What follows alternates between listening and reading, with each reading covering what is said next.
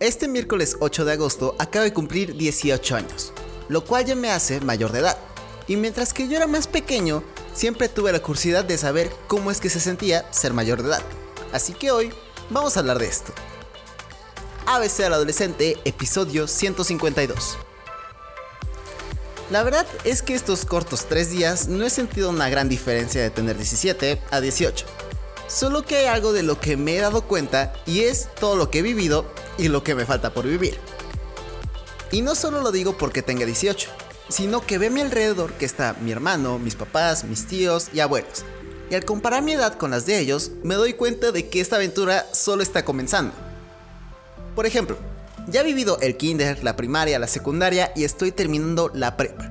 Lo curioso es que cada vez que terminaba una etapa, me sentía muy emocionado porque ya era más grande. Al principio fue llegar a la primaria, después llegar a los 12, luego los 15 y por último estos 18.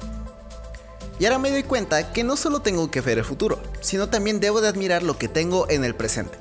Sé que muchas veces lo he repetido, pero es algo realmente maravilloso el disfrutar el presente.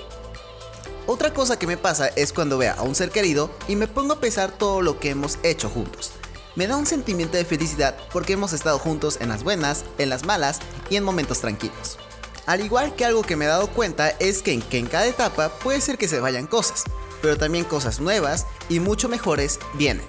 Por ejemplo, cuando estamos en primaria disfrutamos estar con mis amigos y jugar de un lado con el otro todo el tiempo. Pero cuando llegué a cumplir los 12, dejé de jugar mucho tiempo y empecé a tener más responsabilidad, como la escuela. Porque la verdad es que la primaria solo nos estructura para asumir la responsabilidad, que es el estudiar. Aunque claro, también se desarrolla de mejor forma la comunicación y tu propio carácter, ya que los 12 son las primeras muestras de la adolescencia.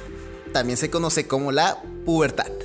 A los 15 dejé de sentir la escuela como una obligación y encontré el gusto al estudio y conocer cosas nuevas.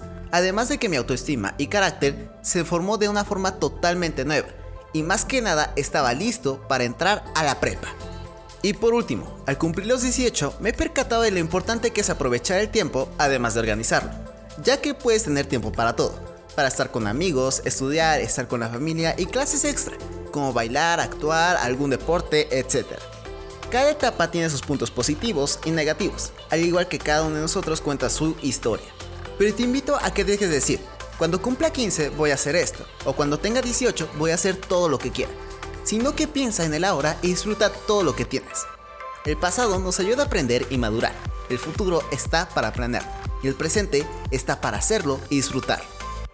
Haz todo lo que quieras, cantar, bailar, hacer un deporte, escribir un cuento, slash libro. Nunca eres demasiado joven o grande para hacer algo.